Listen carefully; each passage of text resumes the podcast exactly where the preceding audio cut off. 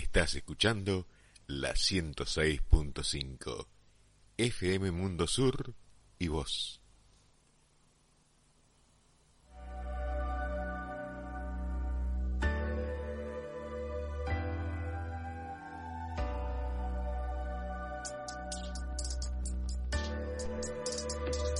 Buenas tardes, estamos en otra edición de Inmunidad de Rebaño en FM Mundo Sur. Les habla Emiliano Delio y bueno, en momentos estaría llegando Leonardo Say, que bueno, que avisó que tiene algún inconveniente. Vamos a ir repasando, como lo hacemos habitualmente, los temas de agenda que están presentes en los medios en el día y bueno, después de este largo fin de semana de cuatro días. Ayer la noticia más importante que tuvimos fue la de que la vicepresidenta de la Nación, Cristina Fernández de Kirchner, habló. Siempre hay mucha expectativa, tanto desde el lado del oficialismo como del lado de la oposición, sobre qué es lo que va a decir la expresidenta de la Nación en relación a distintos temas, tanto desde el punto de vista económico como sus apreciaciones del gobierno actual de que es parte, como de las evaluaciones que hace en relación al desempeño de la oposición y sus distintas declaraciones y sus distintas vertientes.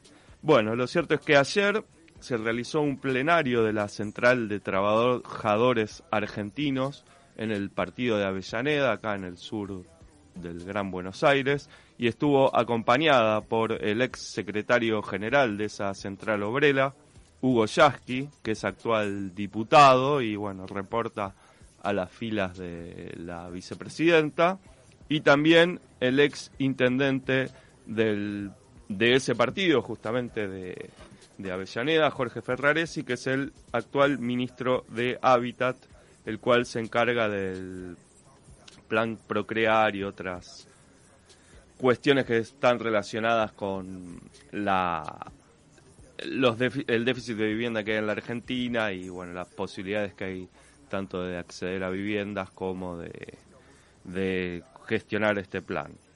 En un principio Yasky la presentó como la figura más importante de toda la política argentina de estos últimos años. Eh, bueno, esta apreciación también corre por cuenta del, de la oposición, ¿no? Porque siempre la oposición está viendo qué deja o qué deja de decir Cristina Fernández de Kirchner, que se ha convertido casi en un fetiche para muchos periodistas y líderes de opinión que basan sus editoriales y diversas apreciaciones con respecto al país, inclusive los destinos del país en base a las opiniones de una de una expresidenta, porque bueno, muchos la asocian como un eje maligno o un eje benigno, lo cierto es que bueno, es una exfuncionaria y como tal una dirigente política que hace sus apreciaciones políticas en relación a la realidad del país y bueno, y los adherentes que tiene.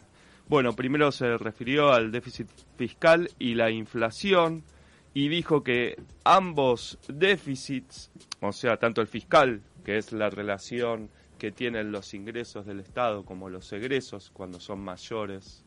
Estos egresos se habla de déficit y también el déficit comercial que está relacionado con las importaciones y exportaciones y cuando hay déficit es que las importaciones superan las exportaciones, que no es el caso de la Argentina. Pero bueno, repasó un poco es el déficit fiscal de los distintos países de América de América y también del mundo, inclusive las grandes potencias del, del globo, como puede ser Estados Unidos o Francia o Inglaterra o Alemania, que son los países más importantes del globo, y dijo que bueno que estos países tienen un déficit fiscal eh, muy abultado y que esto no hace que eh, genere inflación. Bueno, de hecho los los ratios históricos de Estados Unidos hacen que tenga un déficit fiscal continuo, ¿no? Eh, bueno, entonces dijo que este déficit no es necesariamente causante de la inflación, ya que, bueno, en Estados Unidos hace más de una década que lo tienen y recién la inflación empezó a despertarse después de la pandemia.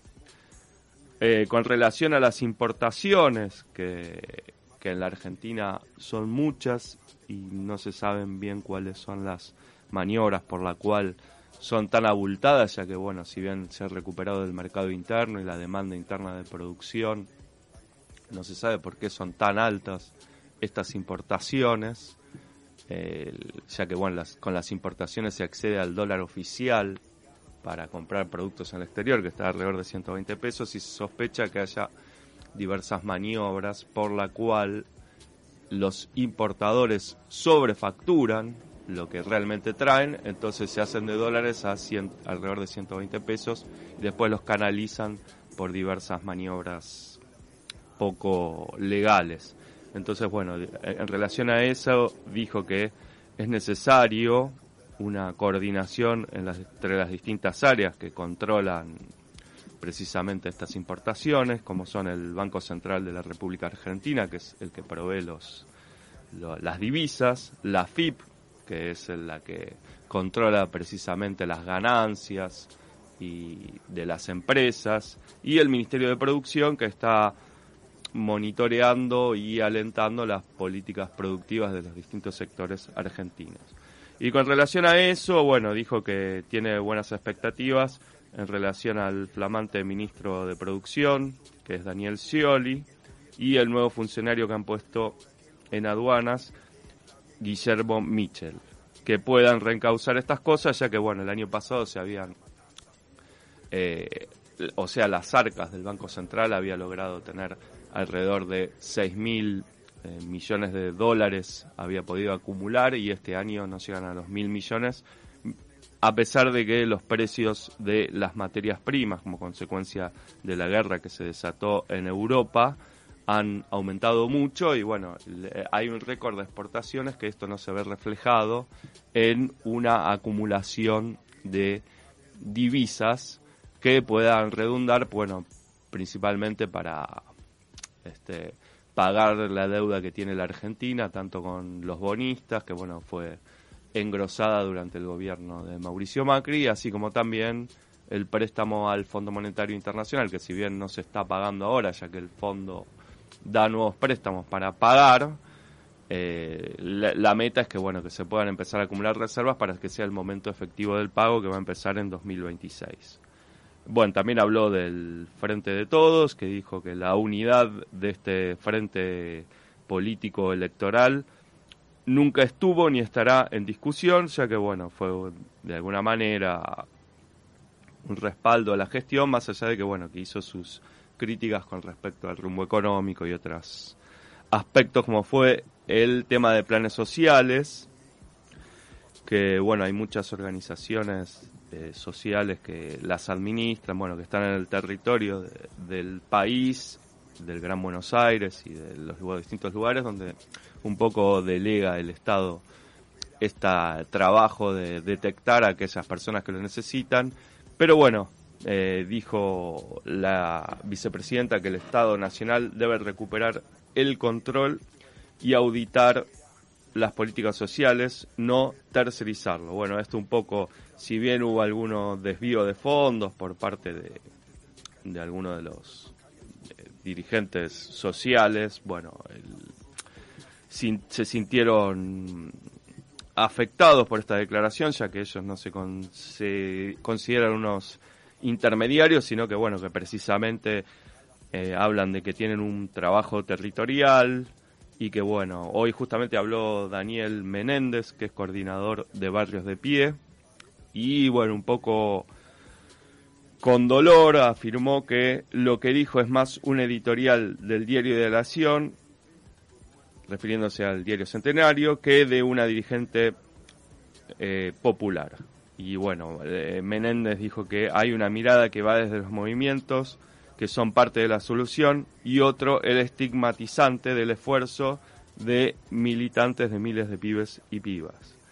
Y bueno, con respecto a esto, también el dirigente mm, se mostró alarmado, ya que en la opinión pública la gente cree, o bueno, no todos, pero bueno, la mayoría cree que los piqueteros son consecuencia de los peronistas y que dijo que no, que justamente estos movimientos para dar solución precaria a los millones de desocupados que que hay en la Argentina son hijos no de las políticas populistas, como se les suele decir en los medios eh, de la derecha, como puede ser, bueno, y los distintos editorialistas, sino que justamente son consecuencia de las políticas neoliberales de la década del 90 y de la época del macrismo que precisamente hicieron aumentar la desocupación y que bueno, y que a partir de ello, como fue en el gobierno de Mauricio Macri, también aumentó la cantidad de beneficiarios de estos eh, planes asistenciales. Bueno, con respecto al gobierno de Macri, como siempre, bueno, recordó la, la, la abultada deuda que, que, hubo durante ese gobierno y también afirmó sobre las ganancias empresarias que tuvieron entre 2019 y 2021 un importante grupo alimentario que sería Arcor, que la ganancia pasó al 421%, mucho mayor que la inflación. Y con respecto a los empresarios, dijo que bueno, que la Argentina es el tercer país evasor de impuestos en el mundo, si bien los empresarios siempre dicen que hay gran cantidad de impuestos, bueno, pero ellos se, se ingenian o hacen distintos mecanismos para precisamente no pagarlos. Así que bueno, estos son los temas de hoy. Bueno, justamente hoy en la Argentina la deuda mm, externa, hoy la Argentina tiene que afrontar un pago por lo que decíamos del empréstito millonario que encaró el gobierno de Mauricio Macri de 2.700 millones de dólares del de deuda contraída en la gestión anterior que ascendió a 44.500 millones. Hoy tiene que pagar la deuda. Y bueno, las políticas que pide el fondo, como siempre, hace condicionantes para que estos acuerdos continúen, es que se devalúe más rápido y ya que la inflación acumulada en este año fue de 29%, mientras que el dólar mayorista se movió solo 15%. Y también eh, en concordancia con esto se pidió un aumento de tarifas, que bueno, que el gobierno ya lo está haciendo, ya que el 10% de los más ricos eh, se le van a quitar los subsidios estatales, que bueno, son las personas que ganan más de 333 mil pesos mensuales. Hoy justamente la Victoria, la diputada nacional Victoria Tolosa Paz dijo que el usuario deberá registrarse para verificar cuál es el medidor que corresponde a cada persona, ya que recordó que hay un 25% de los medidores de luz y gas que no se saben quiénes son los titulares.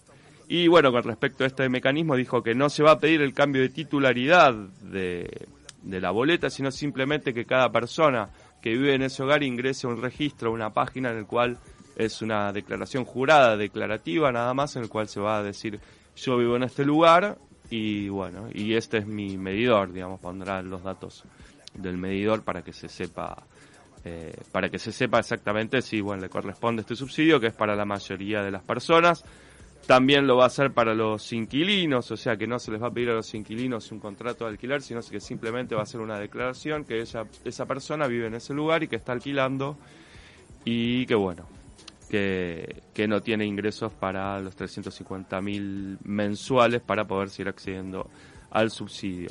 Lo cierto es que hoy también hubo una presentación en la Casa Rosada de un foro en el cual eh, se va a lanzar el año que viene. Es un foro mundial de derechos humanos que será presidido por la Argentina, justamente a los 40 años de recuperación de la democracia, en el cual se van a tratar temas de derechos humanos y bueno, también no solo derechos humanos del pasado, sino también mirando el presente y futuro, como que tiene que ver el cambio climático y los derechos ambientales que hacen a la calidad de vida de las personas.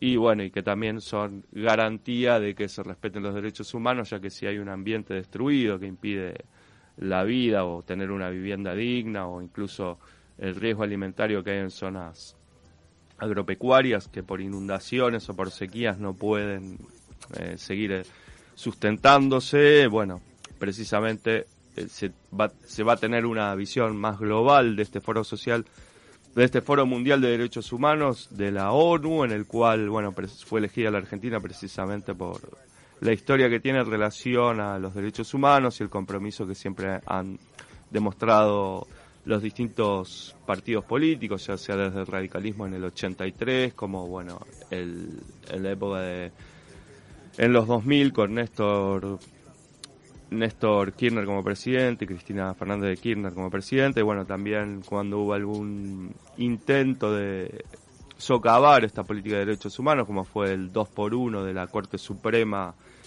de Justicia de la Nación con los nuevos integrantes que había designado Mauricio Macri, bueno, una fuerte respuesta popular rechazando esa posibilidad de que se les aplique a, a los violadores a, a, crímenes de lesa humanidad esa política de dos por uno que es, sería igual para un para aquellos criminales comunes como parecía un simple robo otro tipo de, de delitos.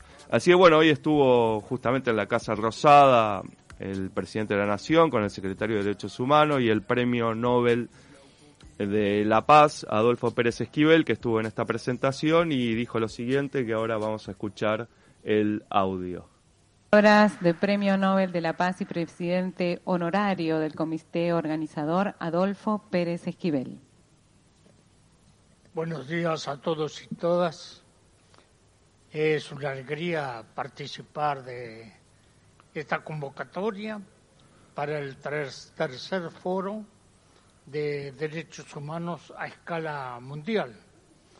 Y creo que es muy importante en Argentina, porque la Argentina ha dado testimonio, presencia, y es uno de los pocos países que logra eh, llevar a los juicios a los responsables de violaciones de los derechos humanos. Esa es una conquista de las organizaciones de derechos humanos, de las luchas continuas a través de muchos años. Tenemos que recordar también aquello que no están, no están físicamente, pero están presentes. Los 30.000 desaparecidos, encarcelados, gente que, que hoy no está presente, pero sí está en la memoria. Yo voy a hacer muy breve en esto, la memoria, tengamos en cuenta que no es para quedarnos en el pasado. La memoria nos ilumina el presente y es a través del presente donde podemos generar y construir un nuevo amanecer para nuestra patria. Los derechos humanos y democracia son valores indivisibles. Si se violan los derechos humanos, las democracias se debilitan y dejan de ser democracias. Tenemos muchos ejemplos de esto. Hoy el mundo está en peligro y no puedo dejar, hace un rato tuve una conferencia de prensa con Roma de un periodista que está, lo van a extraditar a los Estados Unidos, Julián Assange, y que reclamamos su libertad. No es ningún delincuente, no es un espía.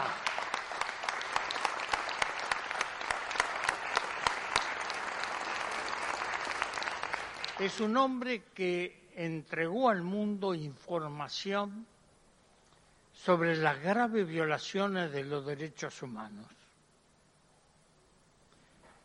Sería largo explicar porque yo he estado en Irak durante la guerra y pude ver las atrocidades cometidas. Pero, ¿qué defendemos en los derechos humanos? La vida, pero también la vida de los pueblos. Hoy la humanidad está en guerra. ¿Saben que en el mundo hay 25 guerras? Y se silencian. Algunas con décadas de violencia. Entonces, este foro no solo es reflexionar, hacer los diagnósticos, los diagnósticos los tenemos. ¿Qué podemos construir? ¿Cuáles son los caminos a seguir para fortalecer la vida de nuestros pueblos? Los derechos humanos no es paliar únicamente el dolor de los que sufren. Es una acción transformadora y liberadora de los pueblos. Estos son los derechos humanos. Que toda persona tenga el derecho a la salud, la educación, y por eso hablo mucho del derecho de los pueblos. no solo en individual, en, en el tiempo los derechos humanos se transformaron, se ampliaron, se recrearon, se van construyendo nuevos espacios de los derechos humanos. Así que espero que esto nos ayude, ayude al gobierno también. El gobierno, gracias también con toda esta participación. Bueno, ahí escuchábamos a Adolfo Pérez Esquivel presentando este foro y hablando justamente de los derechos humanos del pasado y los del presente. Recordó a, a Julian Assange, que bueno, fue justamente uno de los denunciantes de una de las guerras más atroces que tuvo este siglo XXI, a comienzo del siglo XXI, precisamente en 2003, cuando bueno, los Estados Unidos decidieron invadir un país al cual consideraban que tenía armas de destrucción masivas, que finalmente no se, se, se, se comprobó finalmente que no era así, pero bueno, la guerra ya estaba hecha y se calcula que hubo aproximadamente un millón de muertes en esta guerra impulsada, bueno, por la administración de George Bush en los Estados Unidos y bueno, un poco también para,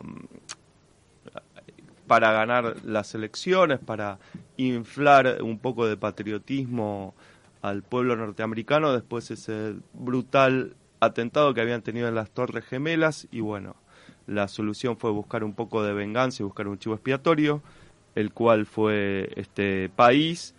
Y que bueno, estas malas compañías de las cuales se suelen rodear los presidentes de los Estados Unidos, como es hoy Biden, que bueno, que un poco, si bien dice que busca la paz entre Rusia y, y Ucrania, no deja de enviar armamento y bueno, comprar grandes cantidades de armas a los fabricantes que tienen su país o inclusive los países de Europa, como puede ser Alemania o o, bueno, los países eslavos que rodean Ucrania que se han armado como nunca.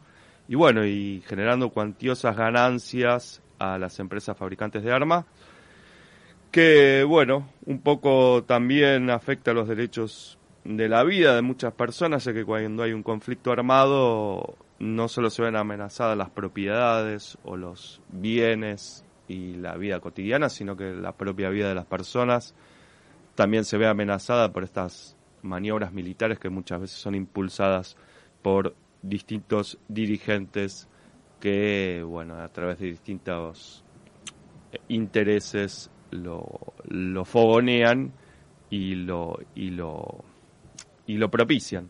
Así que bueno, hablando de malas compañías, acá bueno, son malas compañías que no son tan terribles las que vamos a escuchar ahora que canta este músico argentino que es Papos Blues, así que vamos a escuchar el primer tema justamente llamado Malas Compañías, Barriales, tampoco es tan grave las malas compañías que tenía este hombre.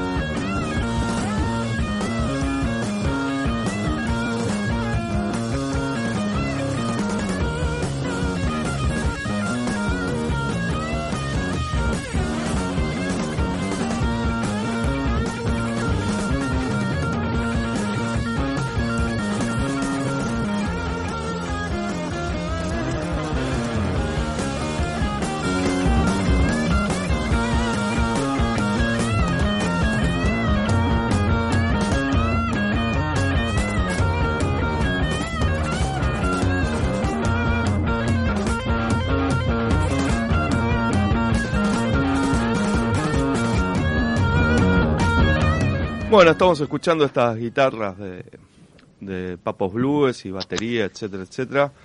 Y ahora vamos a pasar a hablar de un tema que en esta coyuntura internacional, como fue la pandemia y la guerra, que trajo distintas consecuencias a nivel humano y a nivel económico también, ya que hubo una fuerte emisión de, de billetes en todo el mundo, un cambio en los precios internacionales de distintas materias primas y alimentos.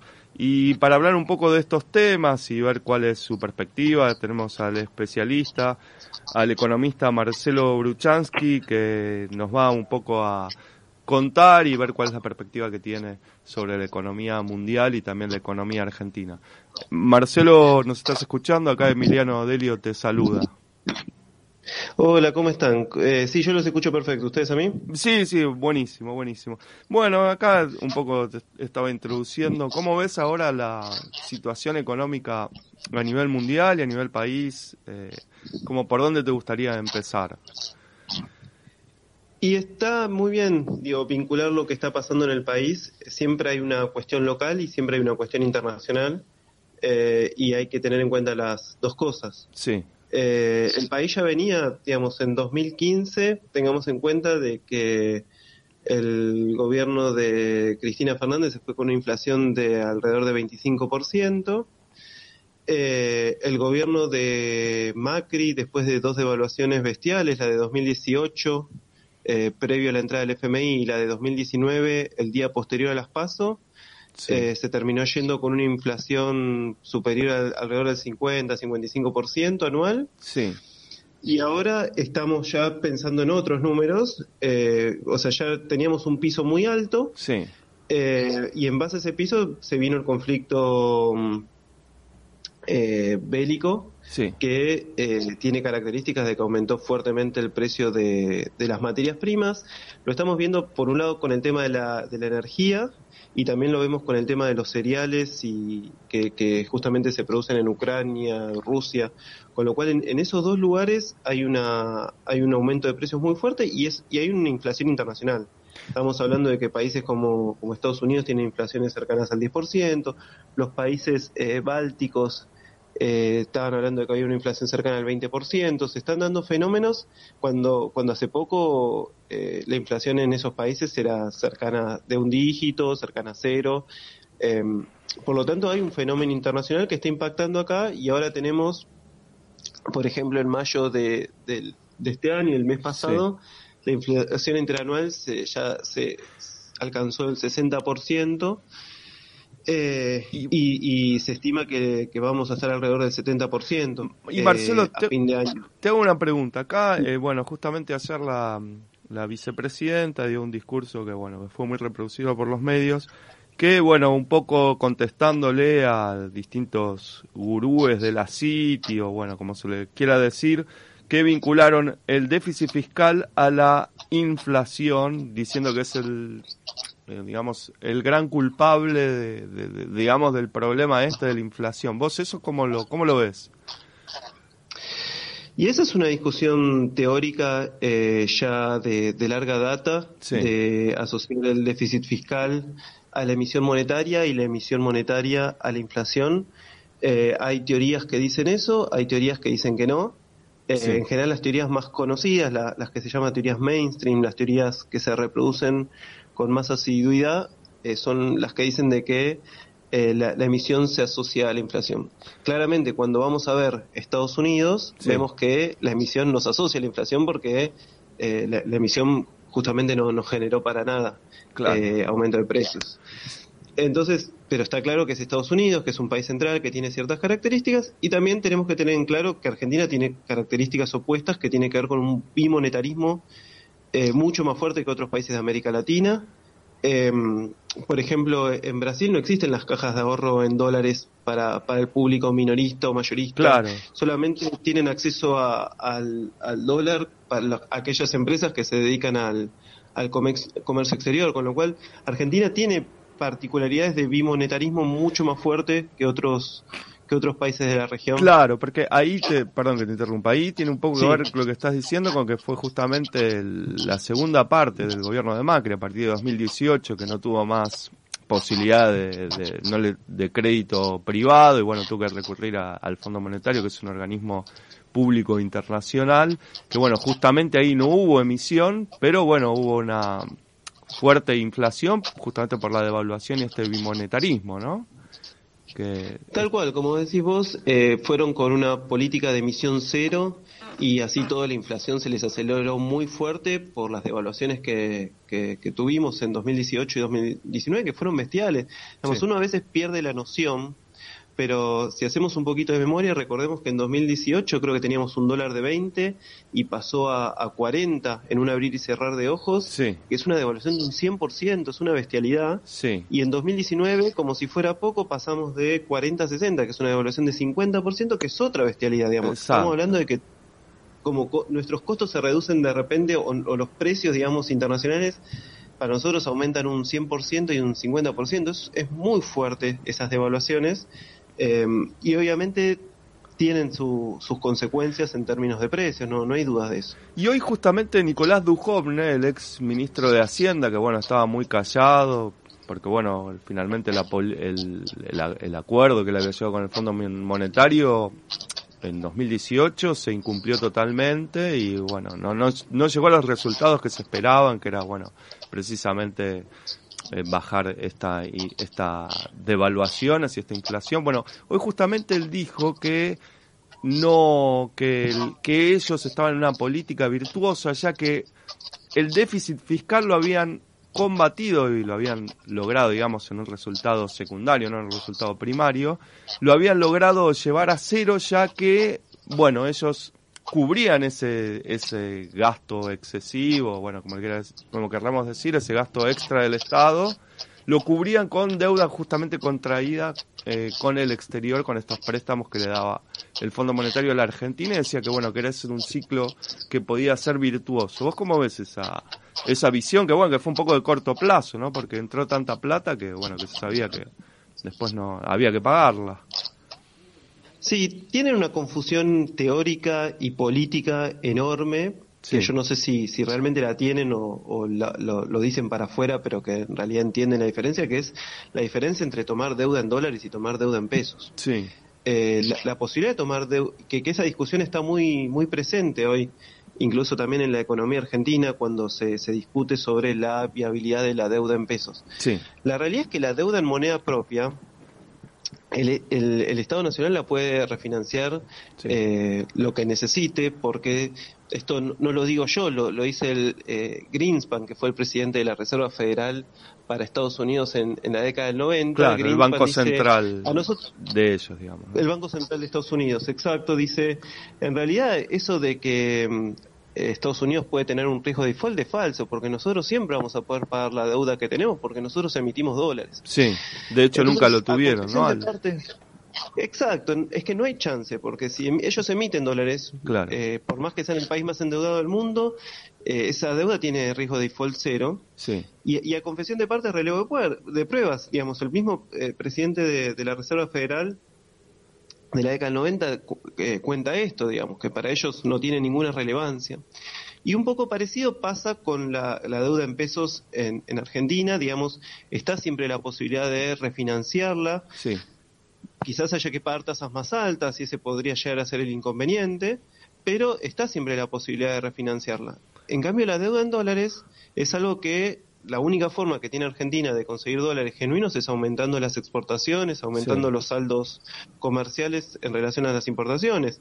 Eh, y es mucho más complicado y esa no la puedes refinanciar y esa sí tiene un riesgo de default enorme. Ahora, ¿por qué eh, estos, te, te, profundizo estos defensores del mercado, digamos, o como le queramos decir, que se presentan como los garantes de, del libre mercado y de las finanzas, como fue el caso de Domingo Cavallo o, de, que fue del gobierno de Carlos Menem, y bueno, que él se presentaba como un liberal, o el caso de Hernán Lacunza, que fue el último ministro de Economía de Mauricio Macri, precisamente que ellos hablan que bueno que hay que honrar las deudas, precisamente a esta deuda en pesos la digamos la la defoltearon, ¿no? Le cambiaron las condiciones de emisión, que es una forma de defoltearlo. Uno que fue Domingo Cavallo dando el plan Bonex a los directamente no solo a la, a la deuda pública, sino a la deuda que tenían los bancos, o sea, lo que estaba calzado, la plata que tenían los bancos en, a través de los plazos fijos, que dieron un, bono, y bueno, y después Hernán Lacunza que reperfiló los, las letras del Tesoro, las reperfiló, que fue una forma encubierta de defaultear, que era toda deuda en moneda local. ¿Cómo, por, ¿Cómo ves eso? ¿Por cuál sería la explicación de que, bueno, justamente Estados Unidos nunca defaulteó su deuda y, bueno, estos admiradores de, de los modelos norteamericanos lo, lo hicieron en dos oportunidades? Y lo que, lo que tengo más presente en la memoria es lo, lo de la CUNSA, eh, que fue hace muy poquito, fue en el año 2019, que en realidad la lógica era que tenía que aplicar, eh, estábamos creo que un mes, dos meses antes de las, de las pasos, de las elecciones. De, la, de las sí. De la pospaso, digamos, de la elección definitiva. No, antes. Antes, antes de las paso, eh, si mal no recuerdo, fue que la CUNSA reperfiló eh, la deuda en pesos. Es decir, esto de reperfilar eh, de forma compulsiva es, es, una especie de, es un quasi default, porque, o sea, no, no, es que reestructura con el acuerdo de los acreedores, sino que fue un reperfilamiento eh, obligatorio. Y lo hizo principalmente porque se estaba quedando sin dólares y antes de devaluar, como se le venían las elecciones, y antes de aplicar control de capitales, es decir, antes de aplicar el cepo, prefirió reperfilar la deuda en pesos. La lógica era que tenía que aplicar control de capitales, tenía que aplicar el cepo, pero no podía aplicar el cepo eh, justamente antes de las elecciones. Entonces el cepo lo terminan aplicando el día después de las, de las elecciones generales. Sí. Eh, pero en realidad el, el, tema era ese, que esos pesos iban a ir al dólar, porque ya se veía una devaluación, entonces esos pesos iban a ir al dólar, entonces no los pagó esa deuda.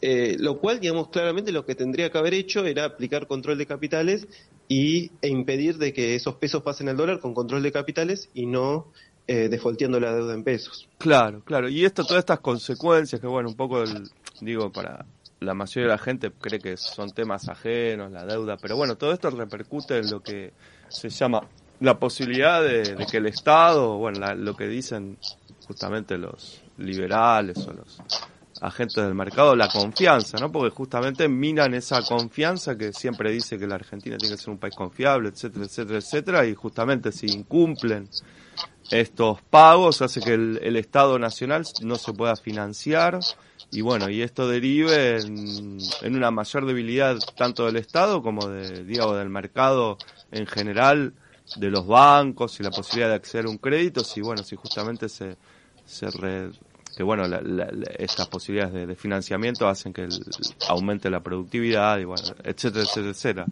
¿Cómo, ¿Cómo ves todo esto que te estoy resumiendo así, que lo, estoy explicando así por no, coincido con vos que que el tema de la confianza es sumamente importante eh, para eh, evitar o, reducir el bimonetarismo, porque en la medida de que nosotros le demos confianza al mercado de deuda en pesos local, le va a dar más grados de libertad al gobierno y al Banco Central para eh, manejar mejor la moneda y reducir el bimonetarismo. Eso por un lado pero también eh, me parece que la confianza eh, tiene que estar dada por eh, que a futuro todos sepamos que va a haber una demanda sostenida, que, los salarios se van a sostener, que los ingresos de las personas, de los jubilados se van a sostener em, y que la economía va a seguir creciendo. y me parece que la confianza viene por ese lado, por, por transmitir de que la, demanda agregada de la economía va, va a sostenerse eh, y, en ese sentido el rol del Estado es clave, eh, participando directamente y, sosteniendo esa demanda agregada. Eh, y, me parece que lo que hay que poner en discusión es eso, cómo, cómo el Estado puede sostener esa demanda agregada.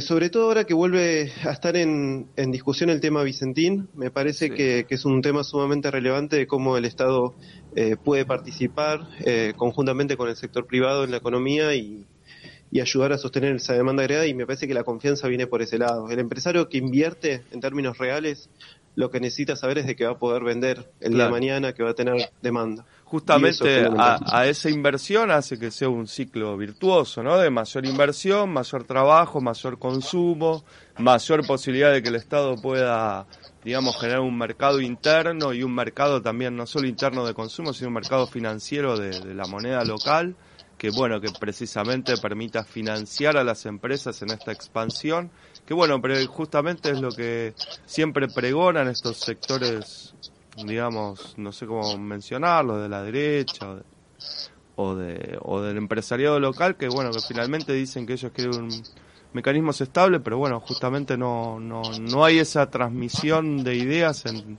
en acciones, ¿no? De lo que serían las clases dirigentes empresarias, que son que bueno, finalmente los que aumentan los precios o los que deciden invertir o no. Este, bueno, justamente a eso sería, ¿no? El, el planteo y la apuesta. Sí, sí, hay una, hay una derecha que en términos económicos está muy desorientada después de lo que fue la, la, experiencia del macrismo, porque vinieron con una serie de recetas y con esa serie de recetas eh, rompieron todo, eh, hablando mal y pronto. Eh, y por eso también surgen estos personajes más llamativos, más payasescos, que no vamos a ponerle nombre, pero todos sabemos más o menos de quiénes hablamos, porque la, derecha se queda sin un, una, un vendedor de órganos. Uno que dice que va a vender órganos. No, no, que dice que va a vender órganos. Ideas un poco extrañas, ¿no? Que es un mercado común la venta de órganos. Bueno, un poco ideas un poco... Sí, sí, sí. Que admirador de Margaret Thatcher y crítico de bueno otros líderes nacionales como fue Hipólito Yrigoyen. Este, pero bueno, sí, son las excentricidades que vivimos en la Argentina, ¿no? Estos personajes que se dicen argentinos. Y, Javier es, un fenómeno internacional, porque mm, hay un economista que se llama John Robinson, que escribió un artículo en la década del 60, 70, que dice exactamente esto, cuando la derecha se queda sin respuestas para resolver los problemas económicos, aparecen personajes eh, payasescos o que, o que llaman la atención, que están siempre cerca del ridículo, y, esto que lo, lo, escribió en la década del 60 uno no puede creer, y, lo escribe en Inglaterra, ¿no? Claro. Eh, no, no lo puede creer la, el parecido que tiene con lo que vemos hoy en, en Argentina. Y me parece que es eso, que las recetas de la derecha tradicionales en términos económicos fracasaron rotundamente y en muy poco tiempo. Sí, sí, porque de hecho Mauricio Macri había dicho que la, la inflación la solucionaba en, en, cinco minutos y bueno, pasó una inflación del 20 al 50 y ahora bueno, seguimos con esta inflación que bueno, no, lo único que hacen es...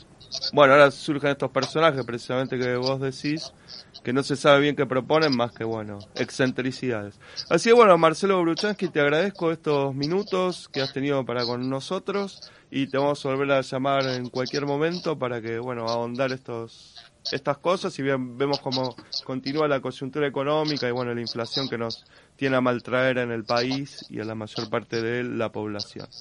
Así que bueno. Dale, cuando quieran. Bueno. Un gusto hablar con ustedes también. Un abrazo. Bueno, un abrazo. Muchas gracias. Pasaba Marcelo Bruchanchi, economista, el cual nos brindó un poco el panorama de la economía actual y seguimos con un poco de música.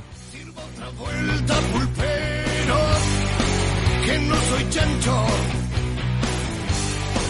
Soy dicho que no tiene rancho, que anda arrastrando de la repartida, las malas van ganando.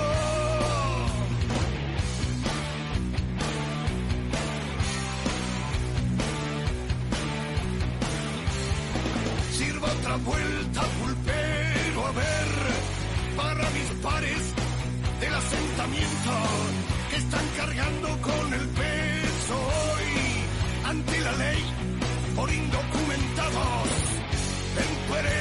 ganados al Estado, donde la milicada siempre viene a darnos palos. Bueno, escuchábamos un poco de música y vamos a cambiar un poquito de tema.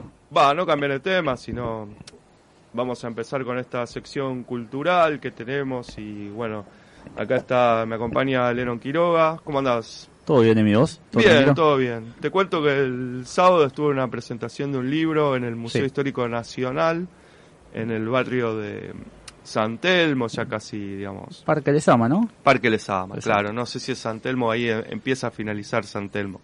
Bueno, este libro es muy interesante ya que abarca 50 años de rock. Sí. Eh, son dos libros en realidad, en el cual estuvieron presentes los autores Daniel Gaguine y Matías Resis, junto con el editor.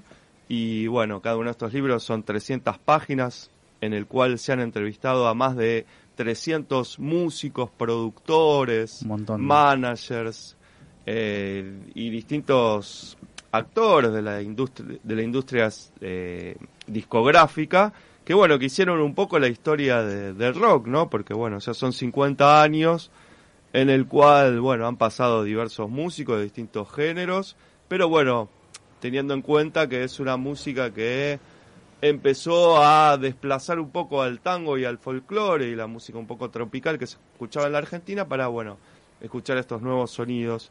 Así que bueno, lo tenemos a Daniel Gaguine que nos que lo tenemos en línea, así que nos estás escuchando, Daniel. Te habla Emiliano Delio y acá Lennon Quiroga. Emiliano, Lennon, querido, ¿cómo andan? ¿Se me escucha? Sí, Perfecto. perfectamente. Bueno, quería un poco que nos cuentes, digamos, para yo no andar en presentaciones, un poco de qué se tratan estos dos libros, que bueno, son una edición muy cuidada y bastante amena para leer. Dos libros con ilustraciones en un papel de bastante gramaje.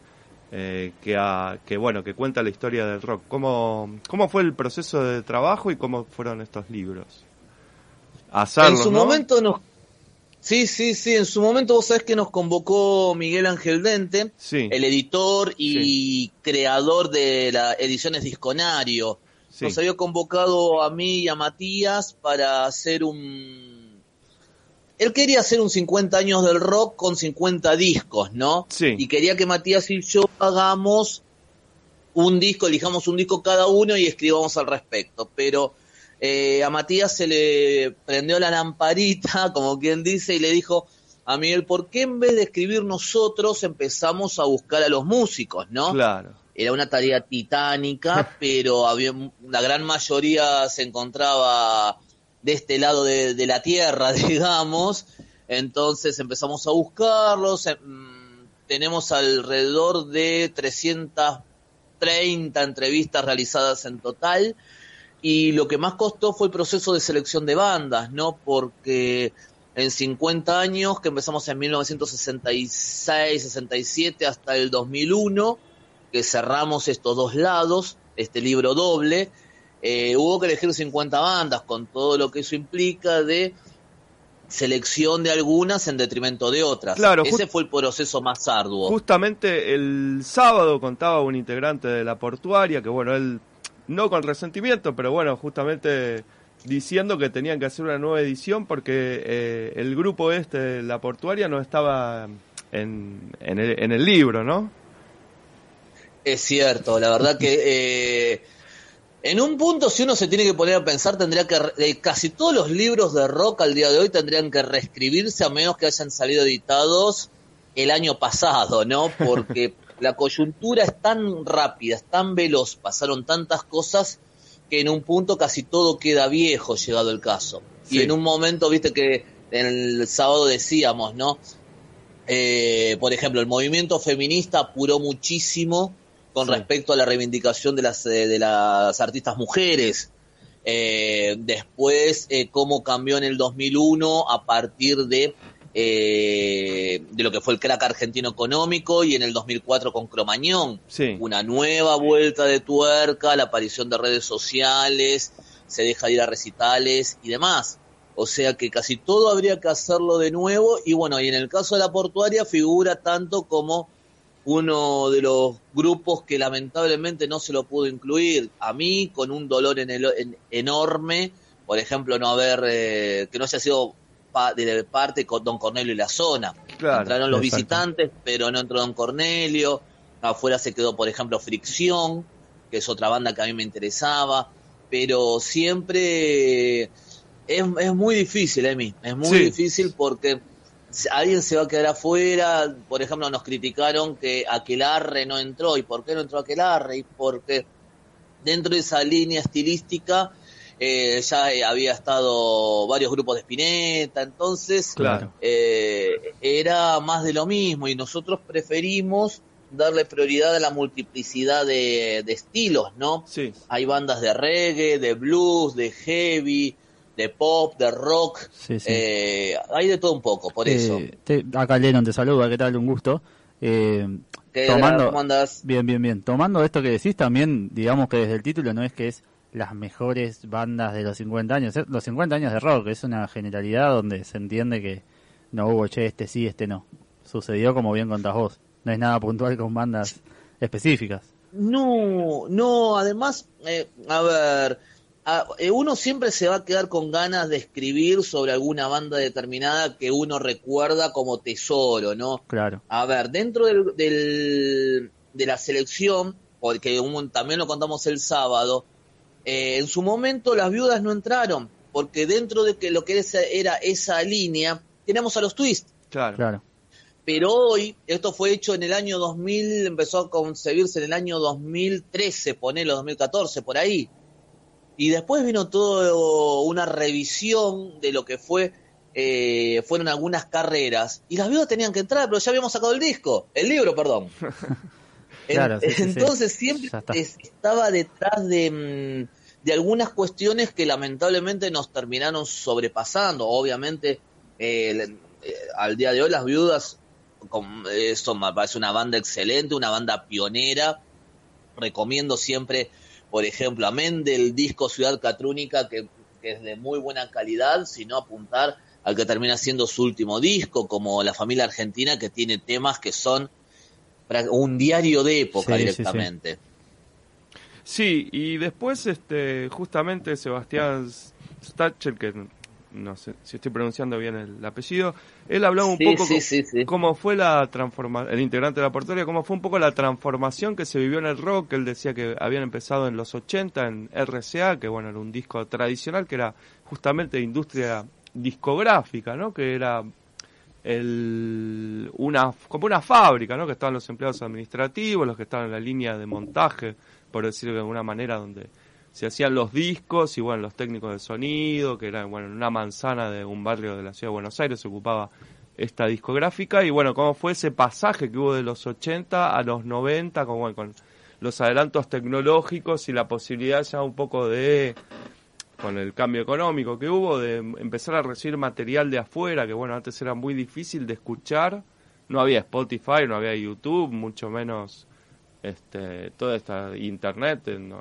casi no existía, o si había en internet había muy poco, fue ese paso, ustedes ahí eso lo, también lo, lo, cuentan un poco en el libro, ¿no? Esta transformación de la música de algo más artesanal a algo más tecnológico o- o más imbuido de los fenómenos internacionales.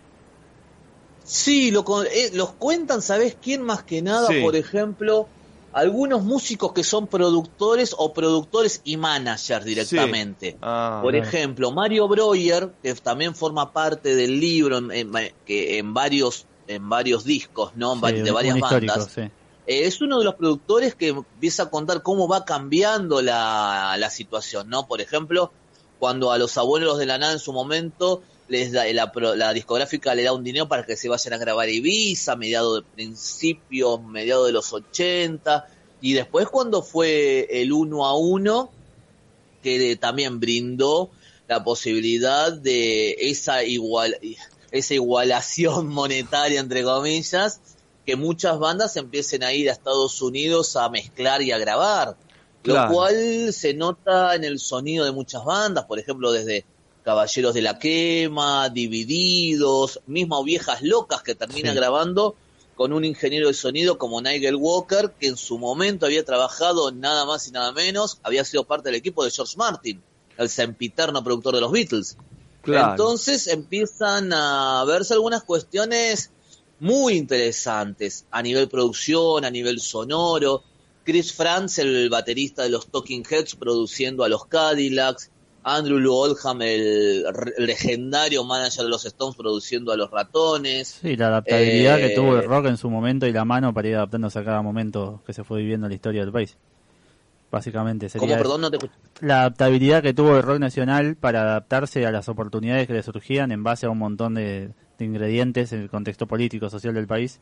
Eh, se cuenta eso Sí, mucho y es- sí. la verdad que es un gusto leer el libro, la verdad. Sí. Muy bueno, recomendado desde ya, ¿no? Sí, sí, y después, para ir, Muchísimas gracias. para ir cerrando, eh, Pablo Pontenzoni, que fue el baterista de Todos Tus Muertos en la década del 90, también contaba el, el sacrificio ¿no? y el interés que ustedes reflejaron en estas páginas en eh, hacer las entrevistas, ya que, bueno, él fue, bueno, pres- porque Poncentoni estaba no vivía en la Argentina y bueno tenía pocos días para estar en el país y él se presentó le, le- le surgió una, la posibilidad que tenía de hacer la entrevista fue a las 12 de la noche General Rodríguez y bueno Matías Sí, Resis sí, sí, sí, uno sí. de los autores fue a General Rodríguez un día lluvioso a medianoche bueno de- Sí, de un- Invitamos a que lean el libro y, y- y vean un poco de estos extractos de entrevistas grosas. Vos sabés que te cuento rápidamente, sí. por ejemplo, también sucedió que del hacer la nota con, eh, con Beto Samarvide, Sí, mítico Sí, voz B8. de B8,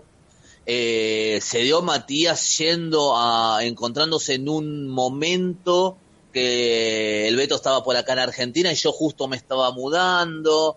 Después las entrevistas, por ejemplo, con Carlos Salomar o con Andrew Lou Oldham las hice yo en inglés, escribiendo desde mi computadora y como anécdota muy simpática. ¿no? Yo tengo amigos muy fan de los Rolling Stones, ¿no? Sí, y sí, sí. cuando recibí el primer correo de Andrew diciendo, Hi Daniel, how are you? No lo podía creer porque uno también tiene su corazoncito. Nos juntamos con unos amigos en mi casa a tomar cerveza, brindamos por Andrew.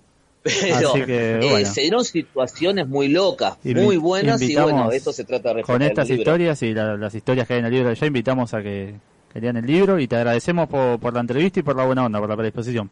Ya en otro momento. Por favor, chicos, a disposición. Muchísimas gracias. ¿eh? bueno gracias Muchas Daniel. gracias, un abrazo. grande. Pasaba Daniel grande.